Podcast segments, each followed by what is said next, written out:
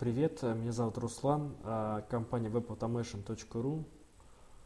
Это наш мини-курс по созданию агрегатора. Это глава 5, в котором мы поговорим про продвижение. Про продвижение агрегатора ну, для привлечения трафика. А, мы разобьем эту часть на пять элементов. Это первое, это концепция продвижения, то есть э, что мы будем продвигать, как мы будем продвигать, э, там, целевая аудитория и так далее. Второе, это семантика и контент. Семантика – это ключевые запросы, то есть как нас будут находить э, целевые, целевая аудитория по различным каналам. Третье – это внутренняя оптимизация, то есть, образно говоря, работа с нашими сайтом, с нашими страницами, улучшение их в глазах поисковых систем. Четвертое – это внешнее продвижение, это реклама, это ну, то есть какие-то контекстная реклама, SMM, покуп, закупка ссылок и так далее. И последнее – это периодическая веб-аналитика, то есть определение, что у нас не работает, проблемные места, как их решать. Итак, поехали. Первое. Разработка концепции продвижения – во-первых, нужно определить цели, какие, какие-то конкретные измеримые цели, которые вы ставите перед агрегатором на какой-то период. То есть, например, там, получать такой-то трафик или столько-то регистраций, да, то есть, то есть, ну, самый как бы начальный элемент это количество живых пользователей, то есть те, которые пользуются, которые реально пользуются сайтом. Это ну, ключевой момент для развития. Вот опять же, это может быть слишком верхнеуровневая цель. Для начала, может быть, иметь смысл поставить просто трафик, да, то есть, чтобы хотя бы был какой-то трафик. Следующее, мы определяем ресурсы, которые нам нужны для этого. То есть мы определяем, что у нас есть, чтобы продвигать. То есть мы определяем бюджеты, мы определяем, какая у нас должна быть команда, кто нам нужен. А, вот, э, соответственно, определяем ресурсы. Дальше определяем стратегии, каналы, инструменты продвижения. То есть, опять же, мы здесь не будем э, вдаваться глубоко, да, то есть какие там бывают стратегии, какие каналы, инструменты и так далее. То есть просто мы пока обозначаем, что вот есть эти моменты, то есть которые нам нужно определить. То есть как мы будем продвигаться. Вот, например, за счет контента, да, контент-стратегия, чтобы, ну, вернее, за, за контент-маркетинг использовать, да, либо там, допустим, вбухивать в контекстную рекламу очень много денег, да, то есть такая тоже может быть стратегия. Какие каналы мы будем использовать, да? Эм, может быть, мы будем использовать партнерские какие-то сети а, и так далее. Следующий момент – определение перечня оказываемых, ну, то есть какие нам услуги нужны, услуги, какие услуги нам нужны для внешние для, соответственно, для продвижения. Это может быть СМО, то есть социальное продвижение в социальных сетях. Это может быть поисковая оптимизация, контекстная реклама. Какие-то моменты надо делать своими силами, какие-то э, можно сделать вовне. То, тот же контент вы можете делать сами, наверное, даже это будет лучше. Вот, э, тот же директ настраивать самим, наверное, нет смысла, потому что это проще сделать какому-то агентству. Э, вот, то есть здесь мы определяем, что нам нужно извне, по сути дела. Следующее, ну, по сути дела, наше ожидание по размеру трафика и по бюджету. То есть это нужно нам, чтобы а, когда мы будем искать, допустим, если мы ищем компанию, да, то есть на внешнее продвижение, то мы должны какие-то им ожидания дать свои. Вот, это первое. Это разработка концепции, то есть э, что в нее входит, э, и желательно ее создать, чтобы понимать, то есть как мы будем все это продвигать. Второй момент – это семантика и контент. Э, значит, здесь что у нас входит? Первое – это анализ целевой аудитории, их потребностей, сегментация целевой аудитории. То есть, кто вообще является нашим пользователем. Вообще желательно делать в самом начале проекта, то есть, чтобы, ну, чтобы у нас еще в концепции самого проекта должно было быть заложено. Вот, сегментируем целевую аудиторию по различным областям. Например, заказчики у нас могут быть, ну, опять же, взять, если биржу учебных работ, заказчики у нас кто могут быть?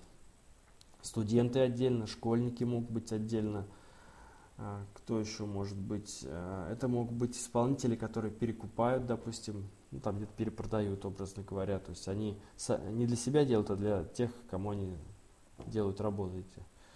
А, то есть надо сегментировать свою целевую аудиторию по каким-то сегментам, потому что так проще будет находить их, таргетировать э, там в системе. Вот, можно таргетировать там по городам, да, то есть э, по социальному статусу, по работе, по, ну, по полу тому же самому. То есть ну, много что может быть а, по профессии той, той же самой. Следующий момент это составление начального списка запросов, категорий, то есть, э, то есть какие у нас будут запросы в итоге вот сам, на, на, на, самые базовые, так скажем. Следующий момент это сбор всей семантики через автоматизированные программы, например, Key Collector. То есть мы собираем это семантическое ядро, дальше его чистим, то есть убираем все левые запросы, разделяем на категории, то есть по сути дела, и устанавливаем типы запросов. Есть разные типы запросов, есть навигационные, то есть когда человек ищет какой-то сайт, а, есть сейчас э, э, коммерческие запросы, то есть когда мы хотим что-то купить конкретное, и есть информационные запросы, то есть э, когда мы а, ищем какую-то информацию, то есть как сделать то-то, то-то там, например, или зачем нам нужна, нужна там, не знаю, ну, ну, в общем, запрос, который требует поиска информации, просто, без э, необходимости что-то купить. Вот. Следующий момент. Тут я, у меня написано создание структуры сайта, но так как у нас сайт уже создан, да, то есть вот этот, этот момент мы должны заранее продумывать желательно в самом начале, то есть, ну, исходя из семантики. Вот. То есть э, здесь, э, если сайт у вас уже создан, вам нужно просто проверить, что у вас семантические адреса правильно структурированы. Вот. Желательно, но желательно это использовать, конечно, при создании сайта сразу учитывать. Вот. Следующий момент это карта, создание карты релевантности. У вас все должны запросы отображаться на структуру сайта. То есть группа запросов сходных, которые отвечают на, на одну потребность. То есть важный момент тут понимать, то есть принцип, как разбиваются запросы на, а, на странице. То есть если они закрывают одну потребность, эти запросы, их имеет смысл сгруппировать в одну страницу. Потому что чтобы у вас не было дублирования смыслового содержания страницы. То есть, например, а, запрос, что такое агрегатор, да? Агрегатор, что это? Агрегатор, что? То есть все эти запросы, их можно объединить э, по смыслу и считать, что это одна должна страница, которая рассказывает о, о сути, что такое агрегатор. Да? Также должно быть сделано у вас, то есть у вас должна быть соответствие такой список запросов, такая страница, такой список запросов, такая страница. Вот. Дальше. Следующий момент – это мы создаем план или задание на разработку контента, то есть как контент будет создаваться. Но в данном случае у нас биржа, поэтому контент будет создаваться пользователем, но все равно вам нужен какой-то начальный контент, который будет привлекать какое-то количество трафика вот по информационным запросам. То есть имеет смысл создать такой раздел, который будет позволять вам это делать. Вот. Ну, в целом, то есть вы создаете план задания разработки контента, который будут делать либо копирайтер, либо кто-то еще, ну, может быть, даже вы сами. То есть, ну, смысл в том, что запланировать эту деятельность в виде плана. Вот. Дальше, соответственно, создается контент постепенно, да, то есть создается, выкладывается. Вот. И далее, соответственно, контент-менеджер выкладывает все это дело и перелинко, делается перелинковка, то есть делается а, внутренние ссылки между страницами для усиления а, продвижения поисковых запросов. Может быть, сейчас это слишком как бы мы залезли немножко вглубь, но все равно представлять это нужно, то есть, чтобы для общего понимания. То есть перелинковка это процесс, когда мы передаем вес а, одной страницы немножко на другую с таким-то анкером. Анкер это текст а, ссылки. Например, если у нас страница продвигается по а, запросу, там, где купить э, где купить телефон, то мы, соответственно, должны ссылаться на эту страницу с различными ссылками, где написано там, а, где можно купить телефон, где купить э, смартфон, где купить там телефон, iPhone, вот, то есть, э, то есть такие, если мы вот будем делать такие вот ссылки на эту страницу, то это будет увеличивать ее по продвижению, в том числе этого запроса.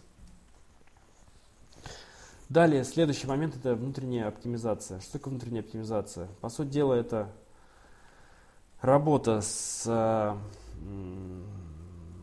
с элементами нашего сайта плюс проведение аудита.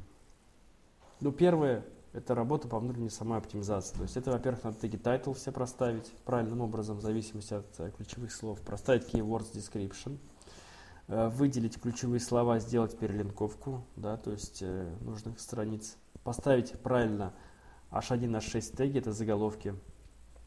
Проверить, что у нас тег, э, контент уникальный, что у нас есть карта сайта, да, то есть что на сайте есть понятная карта сайта для поисковиков убрать лишний контент от индексации, чтобы это не мешало процессу индексирования, убрать, э, устранить переспам контента, если есть такой момент, то есть это ну, более специфические моменты. Вот. Проверить, что у нас воз, ну, возраст домена как бы не имеет сути смотреть, но какой есть, такой есть, в общем-то. Вот. Дальше, значит, у нас э, Э, проверить, что у нас все сделано, ну, адреса канонические, адреса ссылок работают. То есть у нас адреса в каком-то определенном виде, и у них есть, а, ну, человекопонимаемый URL. Вот. Это важно для продвижения, потому что они могут содержать ключевые слова, это тоже добавляет вес страницы. Второй момент – это проведение аудита и настройка Яндекс мастера. То есть днем мы добавляем robots.txt, показываем, что вот наш сайт, вот наши права на него, ставим сайт на индексацию, настраиваем зеркало и прочее. В общем, всякие различные настройки. Далее, соответственно, когда мы проводим аудит, это может быть аудит э, на разных сайтах, э, которые есть. Э, ну, в интернете много таких сайтов. То есть наберите просто SEO аудит.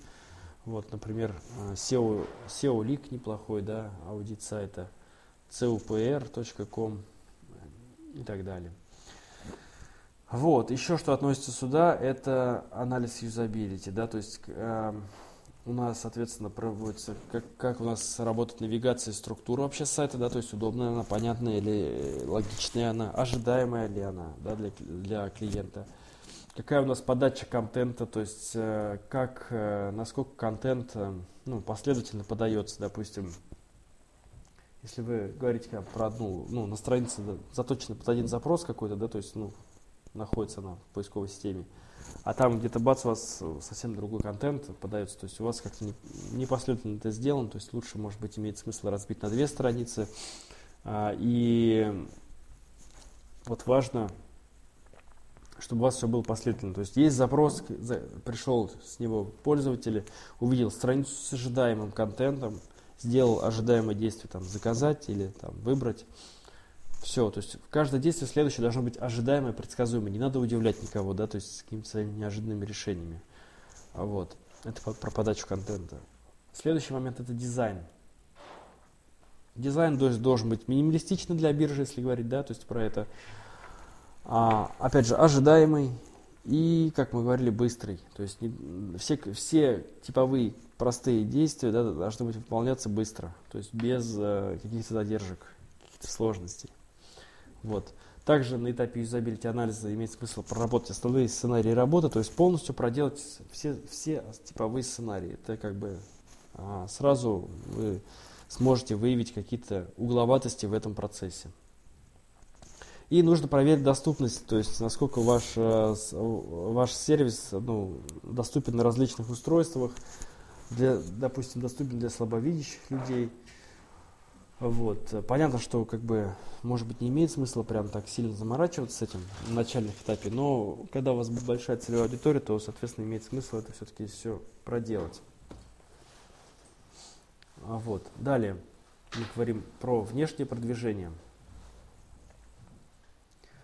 Ну, во-первых, где э, внешнее продвижение подразумевает, то есть, ну, несколько каналов. Вы должны определиться с этими каналами. То есть, это может быть SMM, то есть социальные сети, это может быть реклама контекстная, это может быть поисковое продвижение, это могут быть какие-то баннерные сети, это могут быть какие-то внешние сайты, форумы, блоги и прочее. То есть их может быть очень много. Тот же YouTube очень отли- отличный канал для продвижения, то есть имеет смысл его рассмотреть, если у вас есть, создается постоянно видеоконтент. А, вы должны, главное, самое главное, определить, а, какие каналы вы будете использовать и какие, какую стратегию вы в них будете занимать, то есть что вы будете в них делать, как часто вы это будете делать, а, с каким качеством, сколько вы готовы туда вкладывать, и самое главное, как вы будете это анализировать, да, то есть как а, вы будете а, анализировать отдачу от а, вложений в этот канал по отдельности. То есть все, в циф... все должно быть циф... цифровым. То есть должно быть точное понимание, сколько мы вложили 5 рублей, получили 6 рублей с этого канала. Все это должно быть, быть понятным. Вот. Ну, если говорить более конкретно, да, то есть первое, то есть мы должны искать площадки для распространения своего контента, да, то есть, например, если у нас есть э, предложения каких-то заказчиков, э, ну, проекты, мы должны их как-то распространять, возможно. Да, я не говорю, что обязательно это делать, но тем не менее, то есть рассмотреть вариант на других биржах, да, как вариант, опять же, если это возможно. Вот. Мы должны закупать ссылки, в том числе вот таких сайтах, как SEAPult, да, то есть это закидываешь какой-то бюджет, закидываешь ссылки, он тебе продвигает каким-то образом. Вот. А ну, то есть покупать ссылки на самом деле. Этот метод все хуже и хуже работает. Если говорить о, о временных ссылках, лучше получать платные, ой, постоянные ссылки в всяких блогах и так далее. То есть если это, ну, то есть естественные ссылки желательно получать.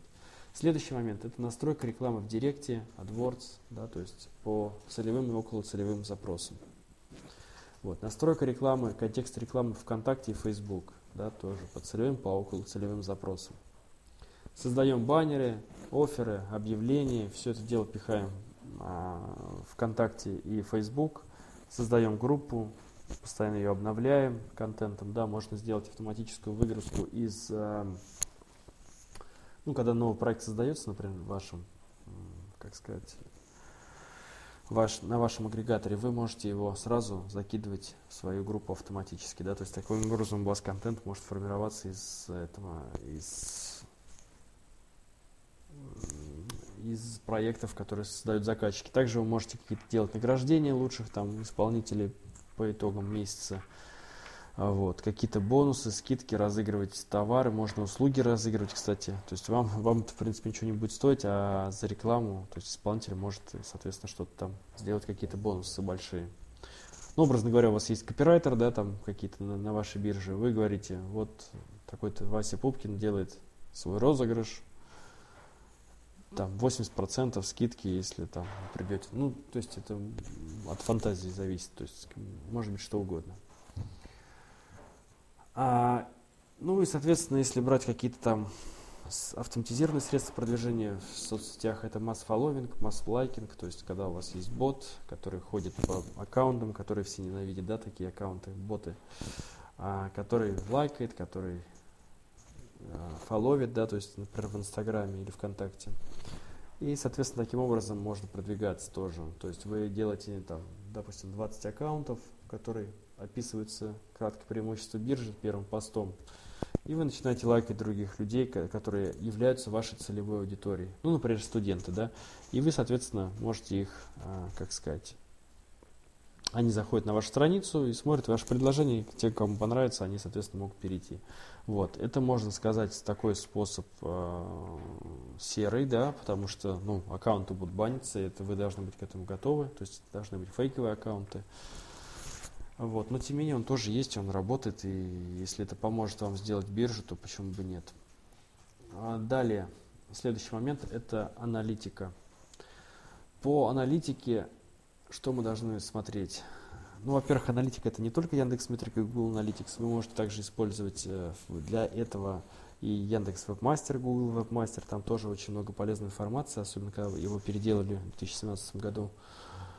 А, в нем есть информация по поисковым запросам, да, интересная. А, есть информация по индексированию сайта, то есть как он индексируется. То есть первый момент, что вы должны делать, это контроль индексации, то есть насколько хорошо ваш сайт индексируется. Второй момент – это анализ поведенческих факторов. Поведенческие факторы – это то есть как пользователь ведет себя на вашем сайте. А, чем лучше он себя там ведет, да, то есть если показатели повышаются, тем лучше ваш сайт ранжируется. Это, эти факторы являются все более важное значение в ранжировании, то есть на них надо делать упор. Что это такое? То есть это, во-первых, заинтересованность контента, да, то есть вы должны смотреть, насколько пользователь заинтересован в контенте. Это время нахождения на сайте, да, сколько страниц он просмотрел, вот как он, насколько он активно скачивает файлы на вашем сайте.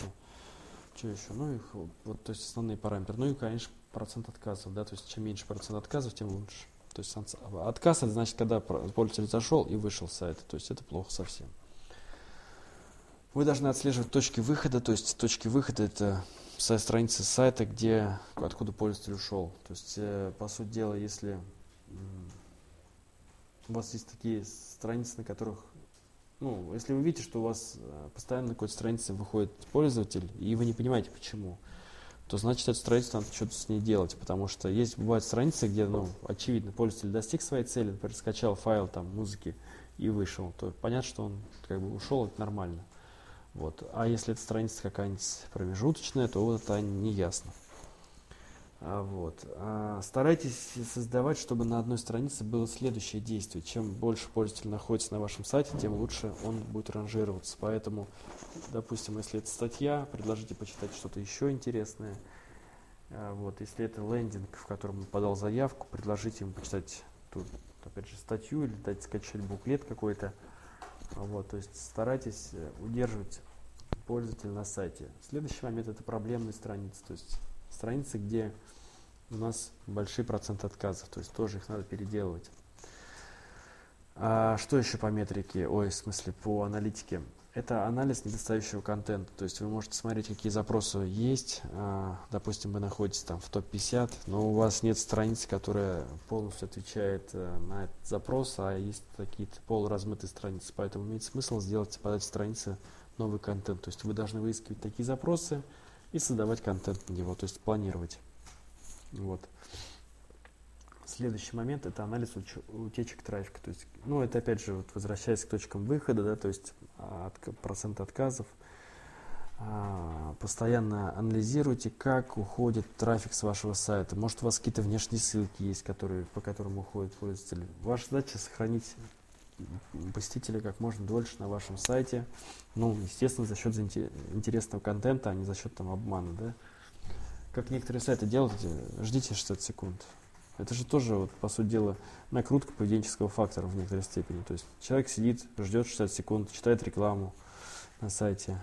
Вот, чем вам не, не поведенческий фактор, но это нечестный способ, да, то есть это вызывает раздражение у посетителей, поэтому не надо так делать.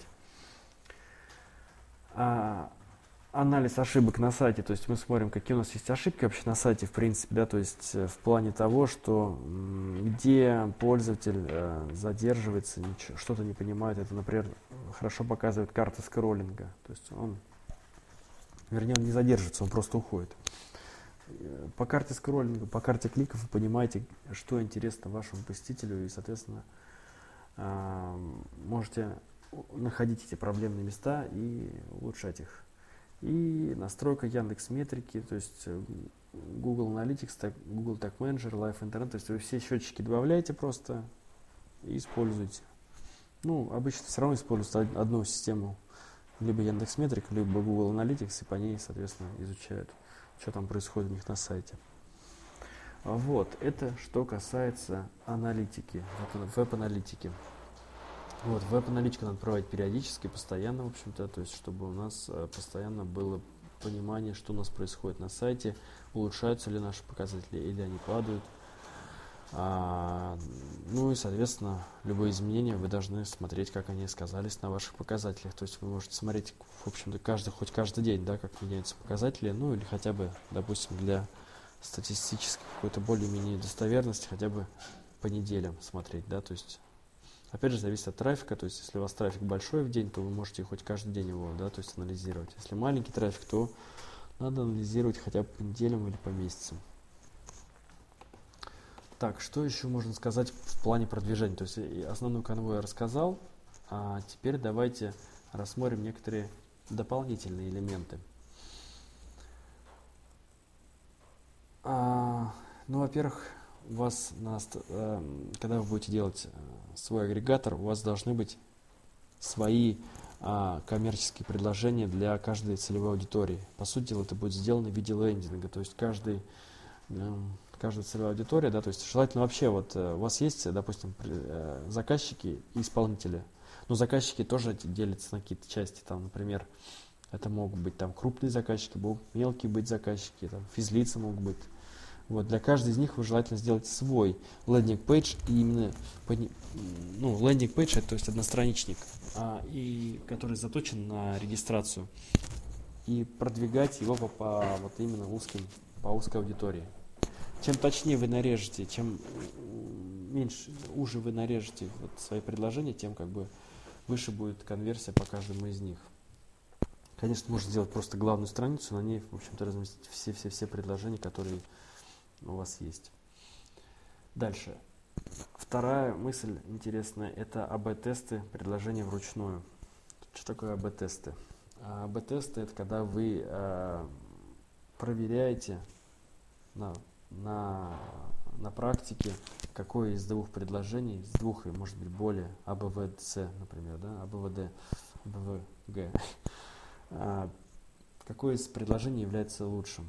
Для этого существует э, и веб-методы, да, то есть когда вы используете, допустим, Google Analytics, в нем есть способ, когда вы одну и ту же страницу можете, ну, вернее, две, две очень похожие страницы сравнить, какая из них дает лучше конверсию. Ну, вы меняете заголовок, например, вверху и смотрите, какой из них лучше дает конверсию. Вот. Но можно делать их и вручную. Вы можете просто сделаем различные оферы, landing page и, картинки, да, предлагаем 10 а, знакомым людям оценить просто по трем критериям, например, там. Ну, опять же, критерии вы можете сами выработать, например, это дизайн. То есть красиво должно быть, понятно, а, и купили ли бы вы, да, вот пусть они оценят по этим трем критериям. И, соответственно, вы дали 10 человекам, получили 30 оценок, на основании этого вы можете оценить, какой вам больше вариант подходит. Ну, естественно, люди желательно должны быть приближены к целевой аудитории, той, которую вы будете продавать. Вот, то есть АБ-тесты вручную это довольно хорошая, интересная идея, которую надо применять. Э, ну, и ее довольно легко реализовать, ничего не требуется, просто придумать тест, в общем-то, дать знакомым, они вам дадут оценки, все, тест проведем. Понятно, что он не очень точный, но зато у вас какая-то появится информация. И плюс вам довольно много будет предложений в плане, что поменять. Ну, просто хотя бы обратная связь, в качестве обратной связи. Так, хорошо. Следующий момент сейчас. А...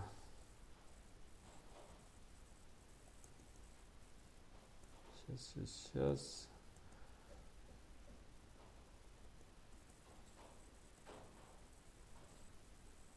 Ну и э, ну, про автоматизацию мы говорили социальных сетей, да, то есть, э, но опять же вам скорее всего, не нужно делать это все своими руками. Вам нужно учиться контролировать. То есть вам нужно понимать основные параметры продвижения.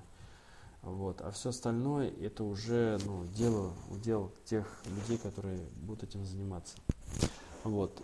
В плане контроля продвижения самое главное, основное, это первый параметр трафик, да, то есть сколько у нас людей пришло, а вот, а, ну, соответственно, просмотры, визиты, да, посетители. А, вот. Второй параметр важный – это а, показатели поведенческие факторы, да, то есть сколько времени на сайте в среднем проводит человек, какой процент отказов, очень важный параметр, то есть вот, ну, один из основных, да, то есть насколько часто у вас, как быстро у вас уходят посетители, вот, отваливаются. А, то есть поведенческие факторы очень важны количество просмотренных страниц, время на сайте и отказы.